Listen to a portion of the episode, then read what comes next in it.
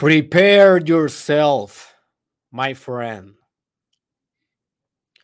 because you are going to war.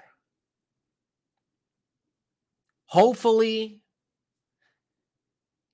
it will not be a physical total war or conventional war or nuclear war, a physical war between two groups nations,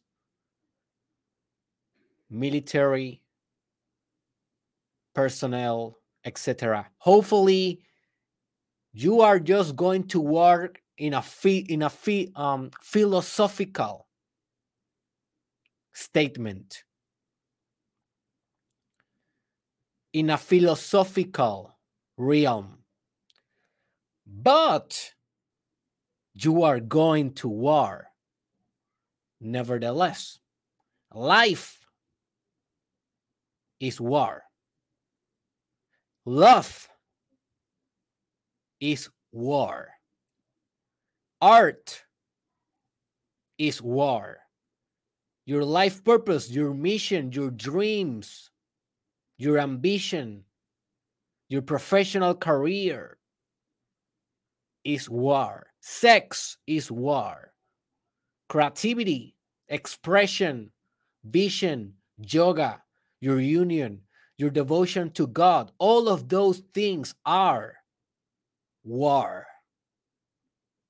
An eternal conflict between your inferior self that is always trying to sabotage your endeavors, is always trying to sabotage your greatest potential versus your superior self, your highest self, that is almighty, that is a visionary, a revolutionary, a teleological force in the multiverse, a potent principle, a creative, beautiful act, a poetry, a paint, a song, a divine fruit a divine kiss.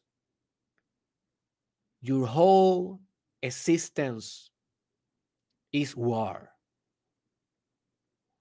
So, in proportion of your ambition and the greatness that you will pursue, is going to be the intensity of your war. This war sometimes is more manifested externally sometimes is more manifested in the depth of your soul internally, but it's war. And after this episode, baby, you are not just going to be ready for your war, but you are going to be fully equipped mentally, emotionally, energetically, and spiritually to win to conquer, to love your war.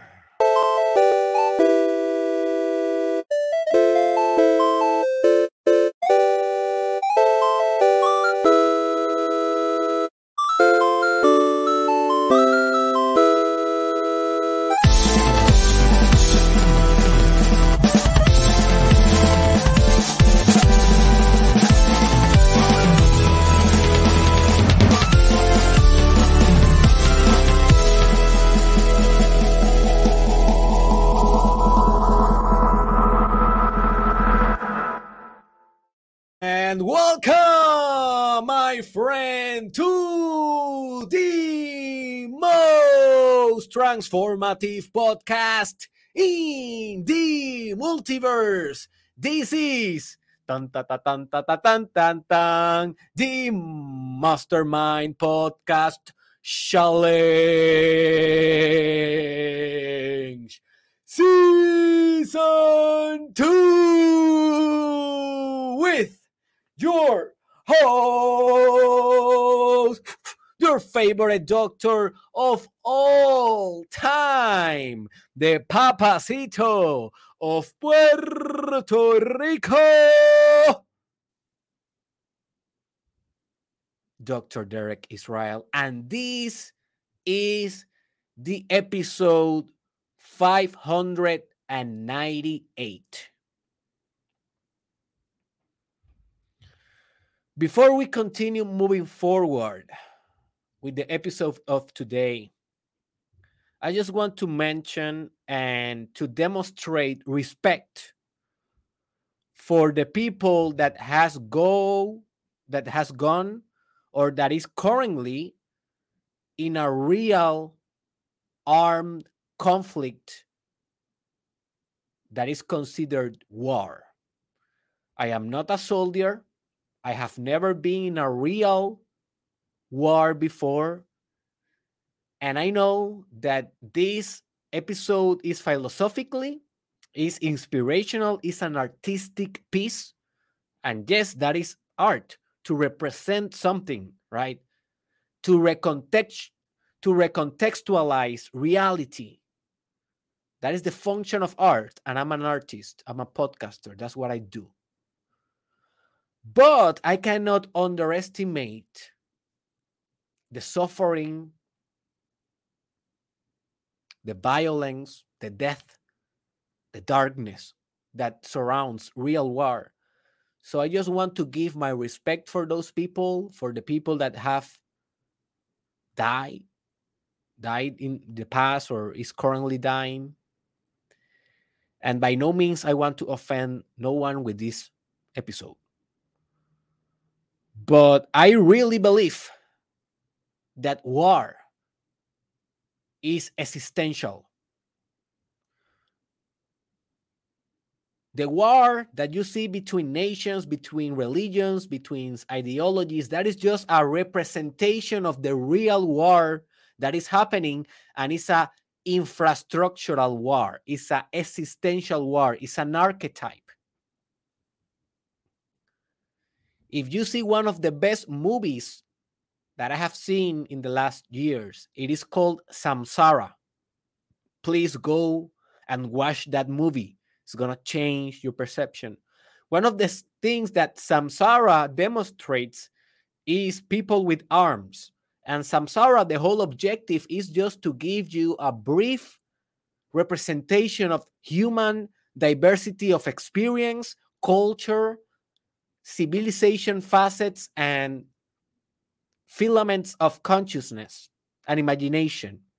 And something, something that they could not live away is war, because war is essential for humanity. It has been with us since the beginning of time. We have been on conflict with each other.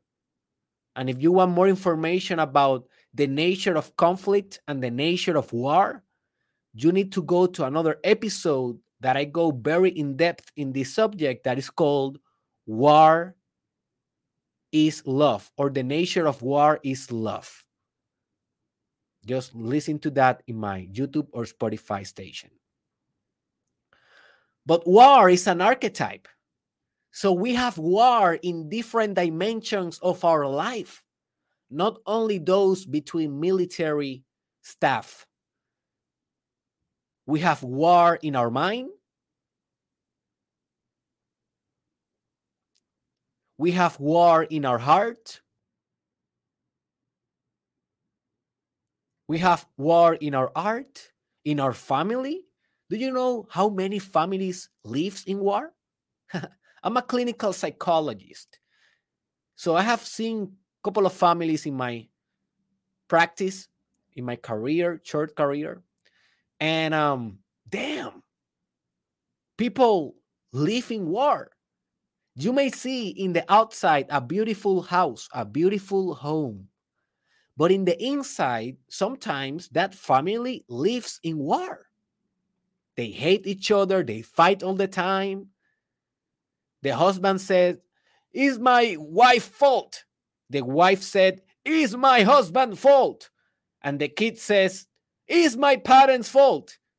And the dog said, Is the children fault? Everyone is blaming each other. That is war. It's an eternal conflict.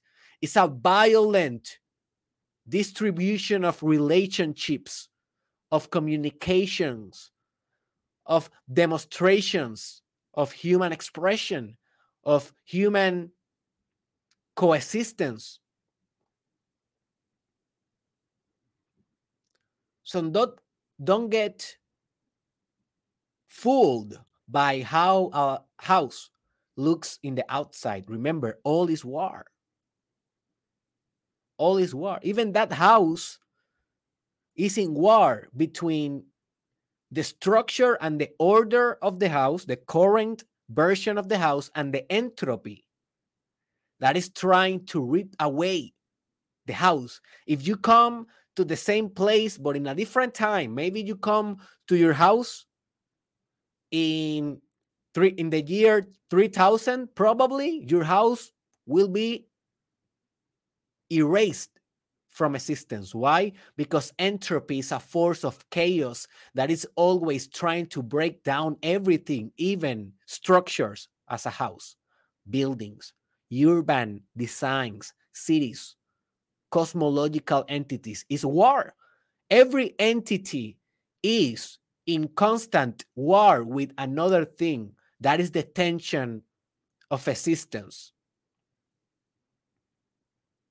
Even your body is in the ten- with the space that is occupying. Other things want to occupy that space. Other forms of matter wants to occupy that space. You can you can see also this in politics. If you go in a more macro so, societal expression of war. You can see this in culture, religion, media, social media, the metaverse, business, corporations. Just look around, bro. You don't need a psychologist, philosopher. That is very cool. to tell you that everything around you, bro, is war. You just need to look around. Go to the to your news feed right now in your Facebook, in your Instagram, in your Twitter, TikTok, whatever, YouTube. And I assure you that in the first post, you will be something associated to conflict, to opposition, to a problem, to war. Because it's an archetype. We cannot escape this. Now, I am not saying that it's impossible to not have a total war, a war that is violent between groups of people. Maybe that is possible maybe with a more conscious politics and policies and better international relationships are a more conscious humanity maybe some days someday we will live a life without war. Maybe or maybe i'm just a dreamer. But as john lennon said in the song i am not the only one right? One of the most beautiful songs ever that is called Oh man, I forgot the name of that song.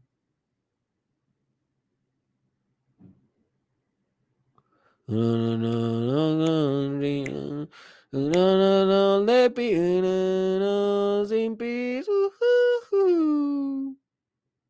man, how that song is oh I, I need to recommend you that song because if I don't recommend you that song, I will die literally. John Lennon. Imagine the song is called Imagine.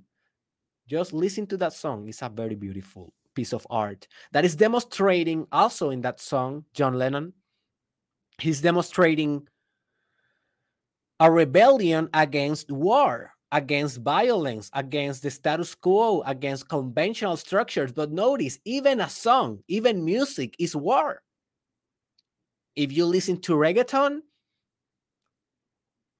that is the most popular modern music genre of my country, Puerto Rico. We start that genre with a lot of proud, a lot of pride.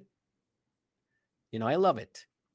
I don't listen to reggaeton or uh, trap anymore too much these days, but I love it. And um, in reggaeton, we have these things that this thing that is called tiraera, that basically is two artists doing a lyrical war against against each other. And that is something in reggaeton that people love. Is something so cultural. And notice that is just a musical genre. It's a sophisticated complex abstract way of existing and living and relating. You're relating through art. You are relating through musical entities musical combinations and symbolisms and technologies. And even in that sphere, you have war.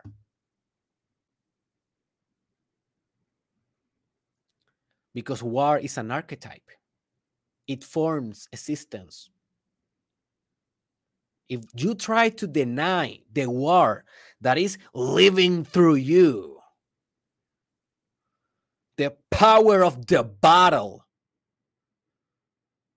the imperial forces that is that are manifesting through your blood through your bones through your sexual energy. You are denying your essence.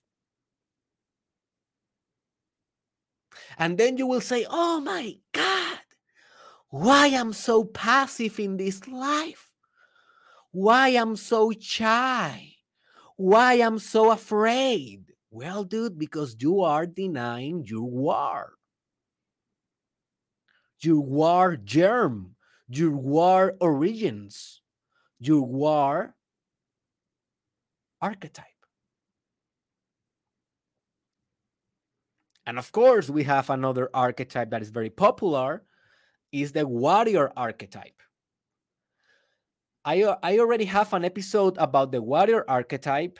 I think I have maybe two episodes about it, but I think that they are both in Spanish. So if you know Spanish, you can go and search on my YouTube channel, Derek Israel Arquetipo del Guerrero. Maybe in the future I will do a version on English.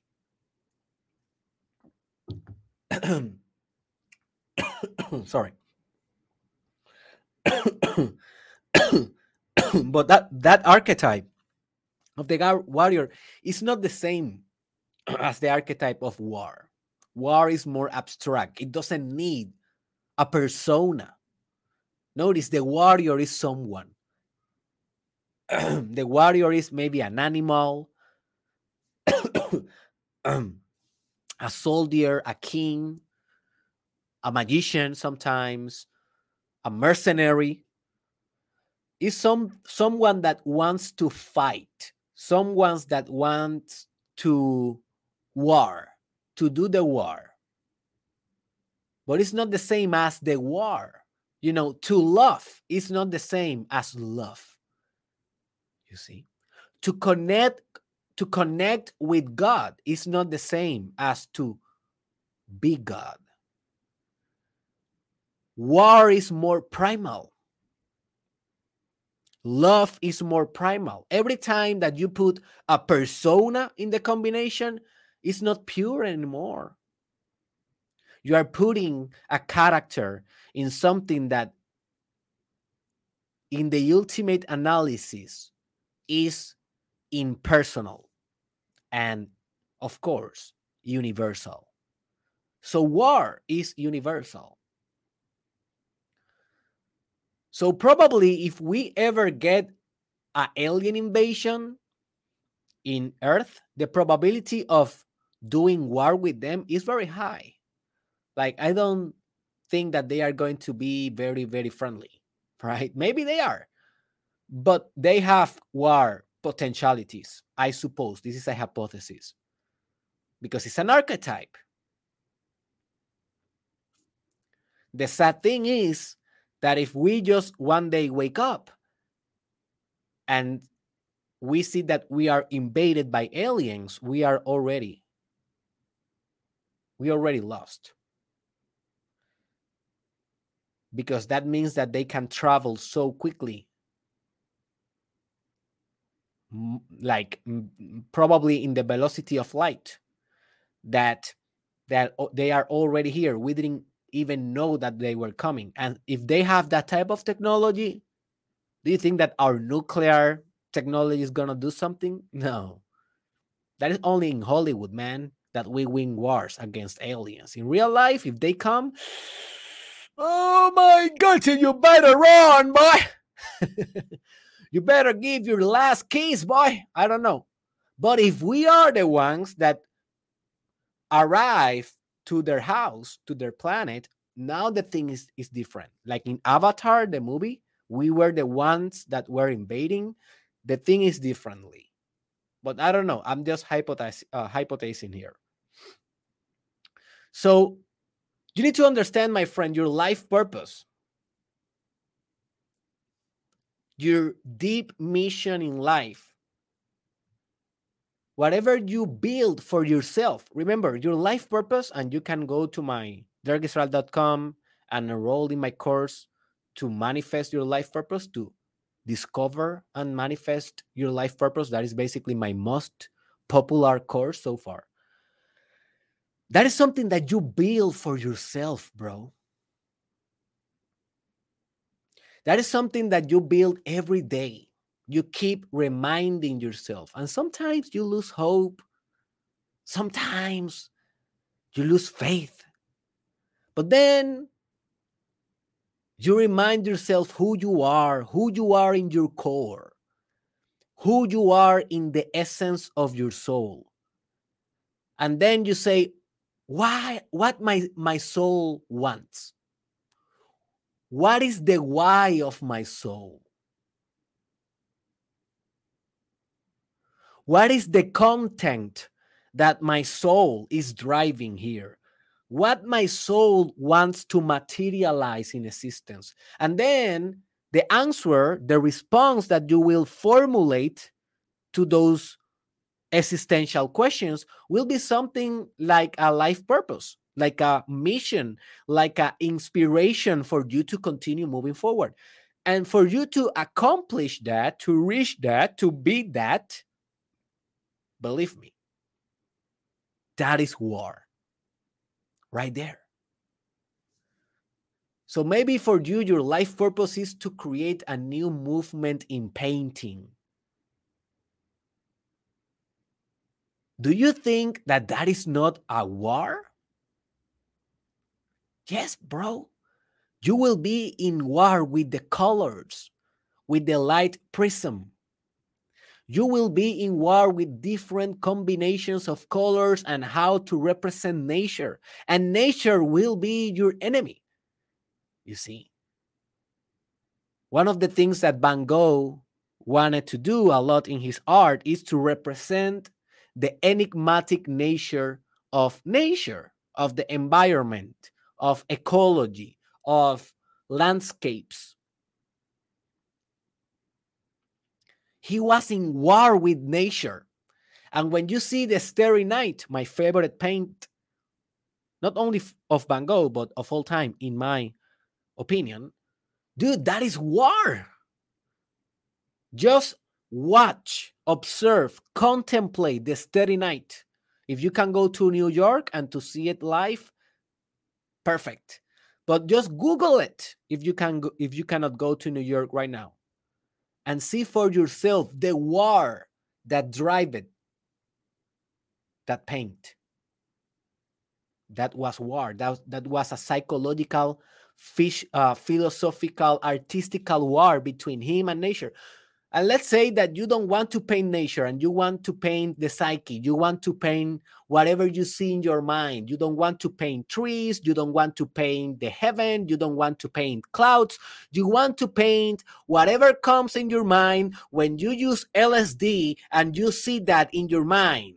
Whatever that is, you want to paint that. Well, do you think that you are not in war? Of course.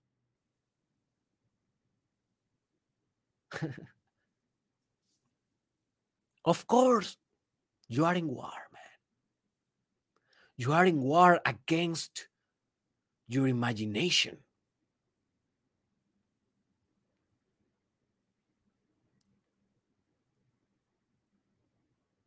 You are in war against representation. It's so difficult to represent, man. If you're an artist, you know what is the business of an artist? to represent. That is our business. I am in this episode, in this art piece, trying to represent a philosophical truth like or with the metaphor of war. It's difficult. But if you are a paint a painter trying to paint whatever you have in mind, you only can do so much because it will be always a representation. You will never you will never have a direct representation of what you see in your mind in the in the in the canvas. Never. You only can represent and that is war, that is conflict. You will get frustrated. You will scream. Because for you it will be so meaningful. It's your life purpose, dude. One of the things why Van Gogh he killed himself. Well, that is one of the theories. Another theory is that uh, he was shot by a couple of kids that were fooling around. But the most popular theory of his death is that he shot himself in the stomach with a gun. And one of the things that uh, a lot of experts and he himself uh, said before doing that is that he was so frustrated with his art. He was thinking that his art was not representing the real nature of his vision. And he was starting to get publical public recognition. Like a lot of people say, oh, Van Gogh was very poor. He was a poor man. He was just an alcoholic he just could feed himself because his brother bought his paints. That's true. That's true.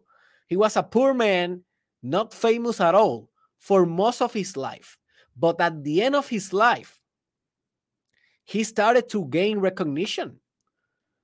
But that didn't matter to him anymore because he was so frustrated with the internal war between what he had on mind versus what is on the canvas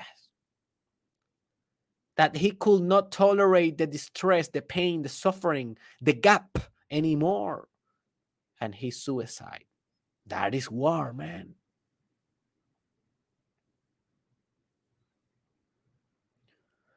Your life purpose is war.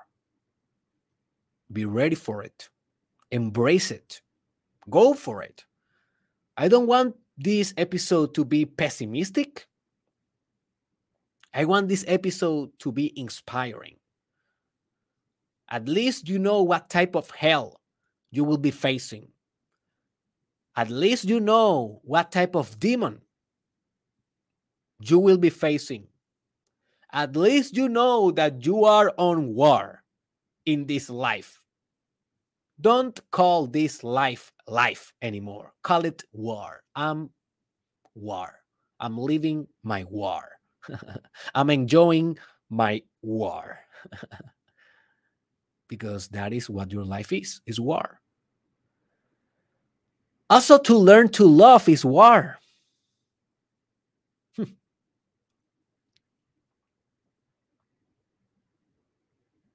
How to love your children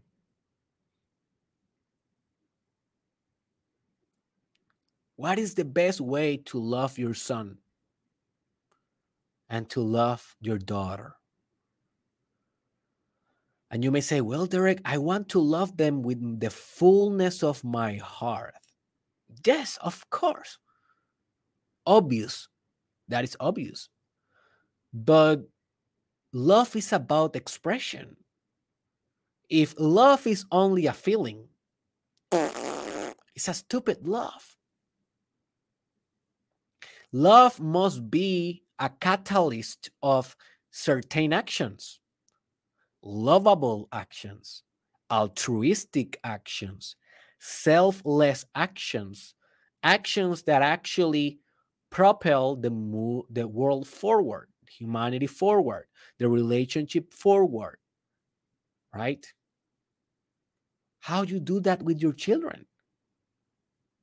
Well, I cannot give you the specific answer, but I can tell you that it's going to be war. I'm learning how to love my daughter every day since she's born. Even before she was born, when she was in her mother's belly, I was already on war in my mind. How I will love her, how I will raise her, how I will be an example. Oh my God, I will be able to do this. I am not prepared. Blah blah blah blah blah blah blah blah blah blah blah blah blah blah. And not everyone has the same thoughts. Don't get me wrong. Your war is your war. My war is my war. But we all have this type of wars.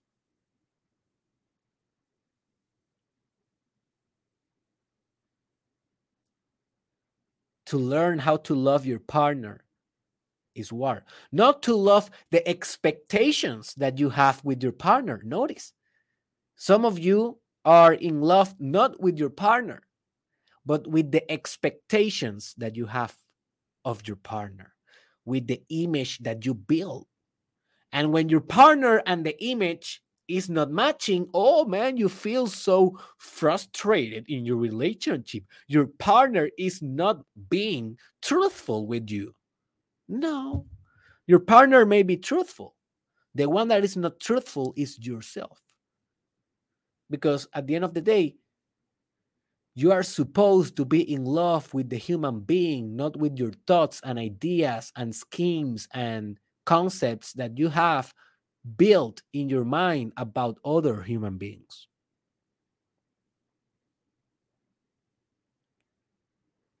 If you are only in love with those, you are in love with yourself, not with other. You see? And it's difficult. I get it. It's difficult to learn how to love. How to love? I think that that is a song, right? Of Lil Wayne. it's a difficult question. How to love? Well, let me tell you uh, an answer that is will that it will be very general. It will be not specific, but it's truth. And if you want to learn what is truth as a philosophical pursuit and virtue, you need to definitely watch my episode titled What is Truth and How to Actualize It. And the truth about love is this. Dun, dun, dun, dun, dun, dun, dun, dun. Love is, you know, you know, baby. You got it. Love is war.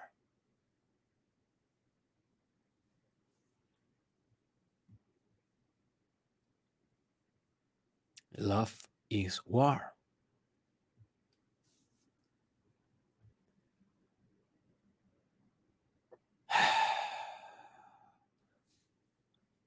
Also, spiritual enlightenment is war. Learning to love God is war. Understanding your religion is war. To pray is war. And I will do a future episode about warfare in prayer. Um, to meditate is war. Just try to meditate for 20 hours straight and just tell me if that is not a war zone. Heck, just try to meditate one hour straight and just tell me if that is not a war zone. Heck, just try to meditate 30 minutes, only 30 minutes, man. And just tell me that is not a war zone. It is.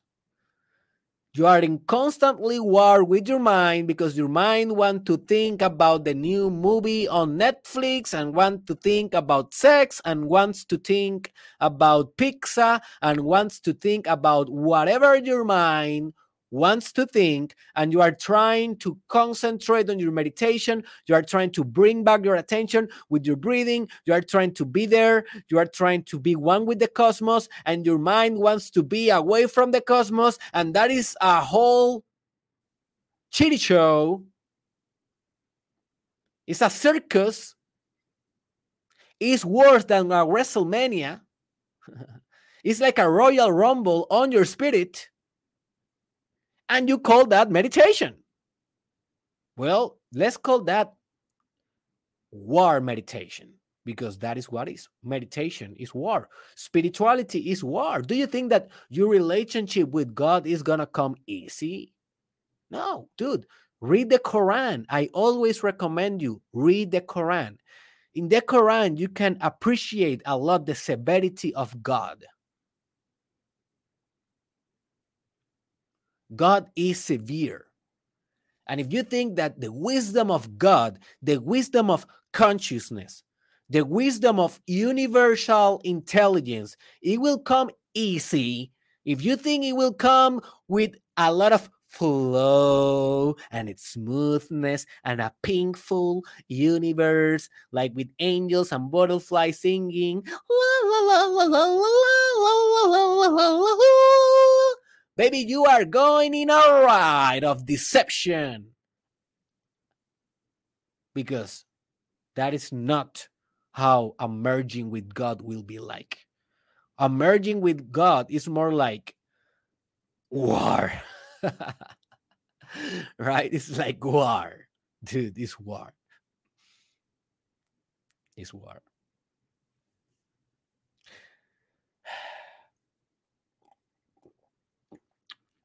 That's why if you study a lot of religions like eh, Egypt or Hinduism religion, they always portray a god that symbolizes war.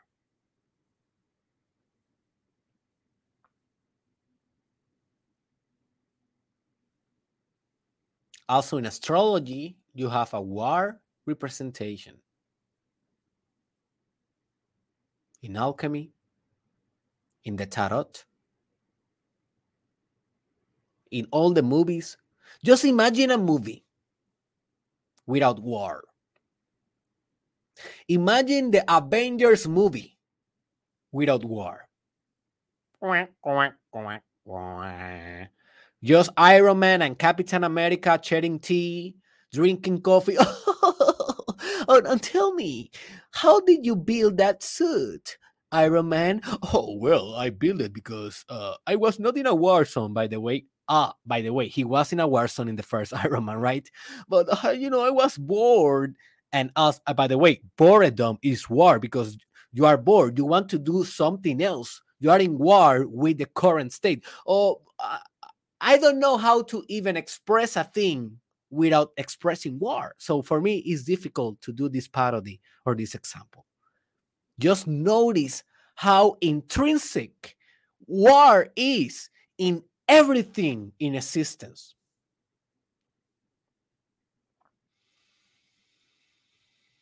It's like war is the DNA of existence.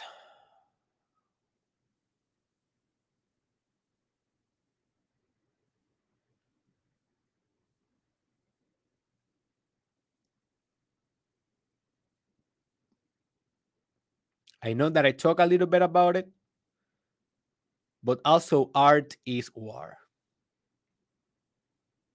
The process of mastery the total dominion of your art. And I will do an episode about that. Let me put it on the list. I will put it as soon as I finish this. I hope that I remember. But something that I'm I'm inspired I'm inspired to do lately is to be in total dominion or domination, mastery, control of my art. And it's not control like I'm trying to control every variable because that will be neurotic and that will compromise my art. But it's like a centralized decentralization. It's like a centralized expansion, right? So it's a good ambiguous state of mind in which I have total dominance of my art form. And at the same time, I am the fool. I have the beginner's mind. I know nothing. I am like a child playing. That is total domination of your art. and to reach that state, that state that only masters can reach, Picasso's, Van Gogh's, Mozart's, Shakespeare's, Steven Spielberg's, to be in that mastery of your art that only comes with war, man.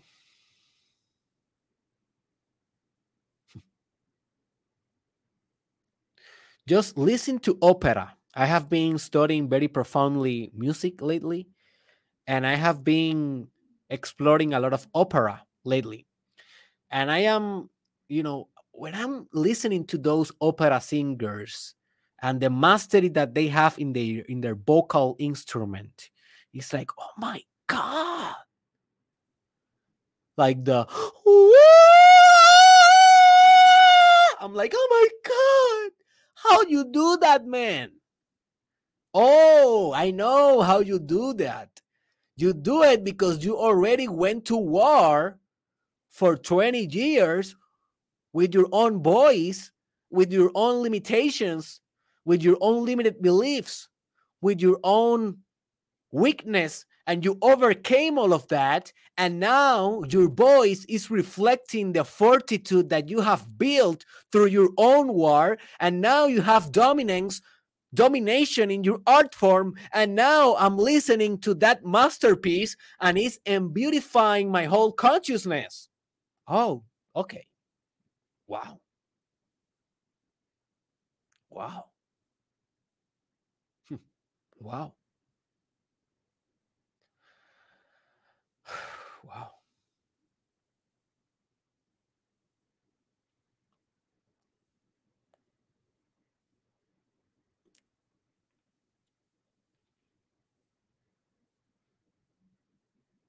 What is your art? What is your art form?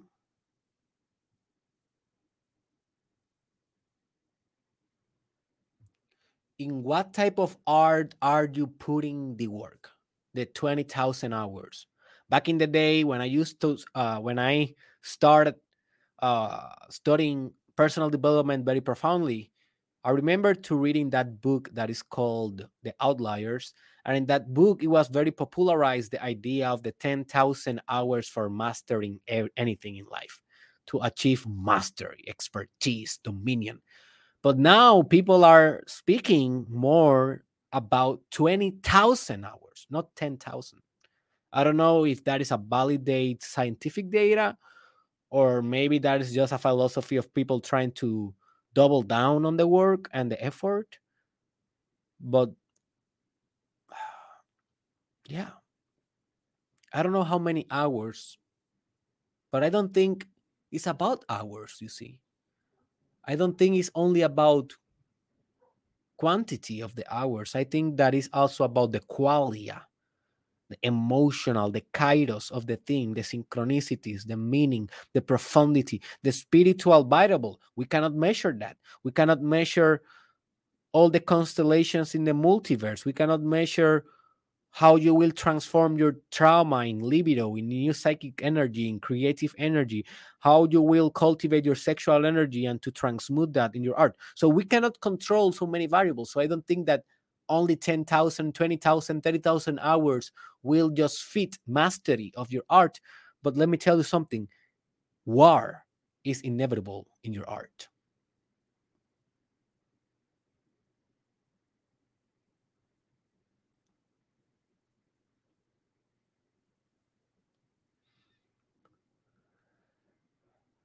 You are going to war, baby.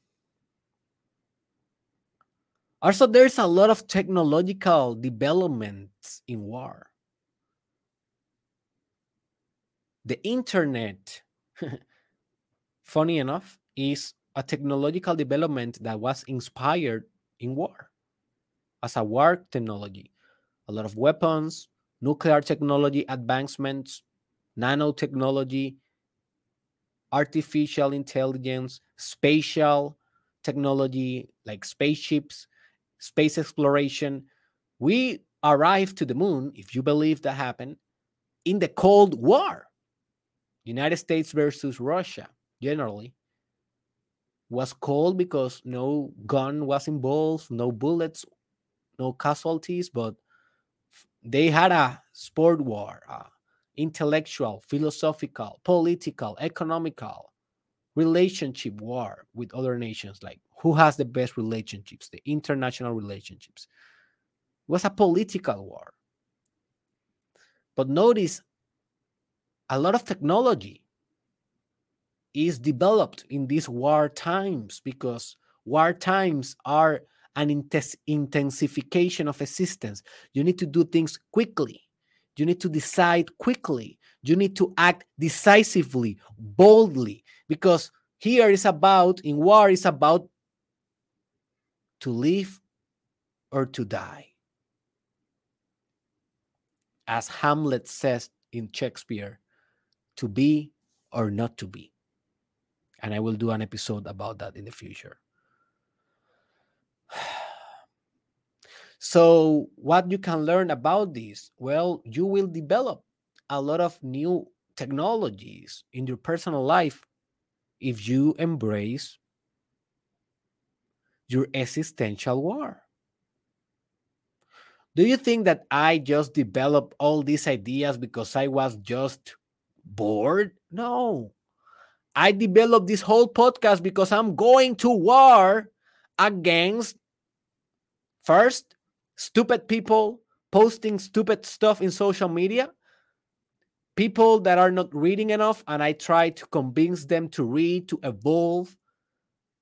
I'm in war against your inferior self. I'm in war, I'm in war against people not achieving their potential. I am in war against not achieving my own potential.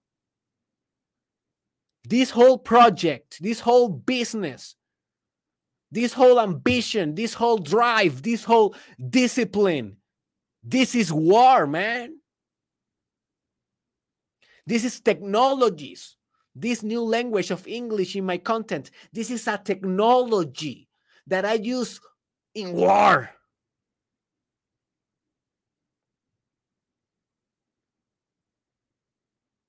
Back in the day when I used to talk only Spanish, I was only going in, uh, to war with a small portion of the planet. Now that I transfer to English, I am going to war with the whole world because this is the universal language and not everyone understand it, but most people like if they are going to learn a second language, it will be English. Sorry. So I'm going to war with this new technology. Every habit that you adopt is a new technology in your work, your yoga, your meditation, your affirmations, your visualization, your subliminal message that you listen in YouTube, your chakra developments, the books that you read, those are technological artifacts of war. The Bible, the Quran, Hamlet, El Túnel,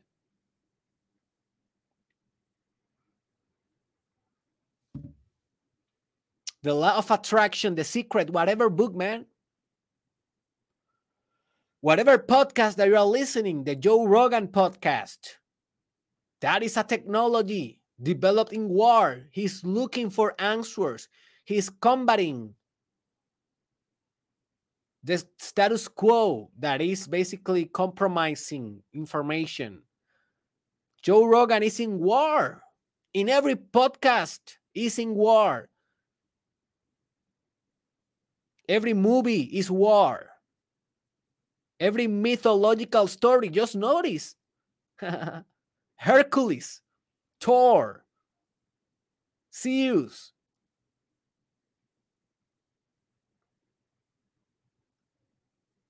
The Mermaid, Monster Inc., The Incredibles, The Minions, I was just watching that movie with my daughter a couple of days ago. they are in war. They are in war with the heroes. They are the billions, right? They are in war with the heroes. Just notice war is omnipresent, man. And technology is an effect of war, a development of war. And obviously, war is the ultimate expression of love. And that is an essential idea that please go to that episode that is titled The True Nature of War is Love, because that is complementary with this episode of today. So, the last thing that I want to say is that your most profound dreams are war. Your most profound expectations, your soul desires, the things that keeps you awake in the night. The things that you journal about in your journal, the things that you dream with your eyes open, the things that you see while you are having an orgasm. And hey, please don't say, I don't see nothing. You see nothing because you don't meditate your orgasm. And please don't say, I cannot meditate my orgasm. Like in people in my TikTok, they're so unconscious sometimes and they say, "Oh, ho, ho, I cannot even meditate on my on my orgasm because uh, you know it's so pleasurable. I cannot do anything just to feel." All right, uh, what? That is because you are very unconscious. You haven't developed sophistication of sensibility yet.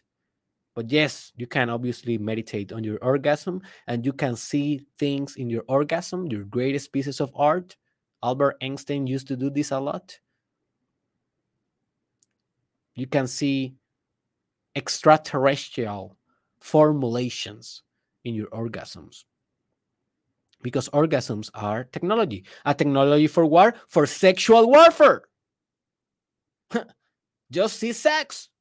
Is conflict.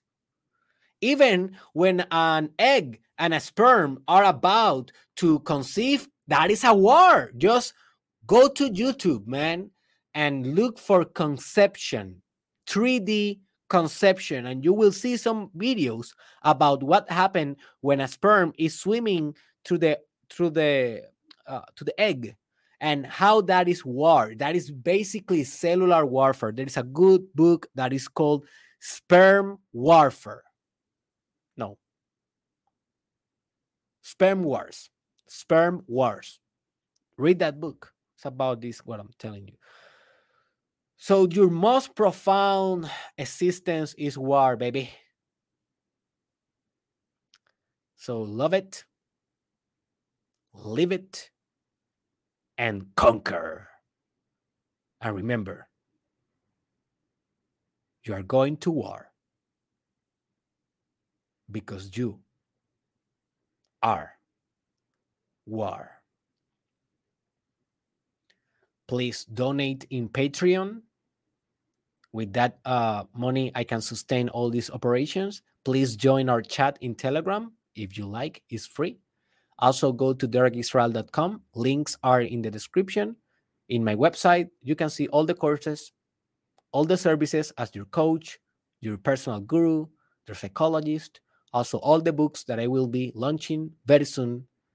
Please go to the store and see for yourself what I can offer you. And I see you in the next one.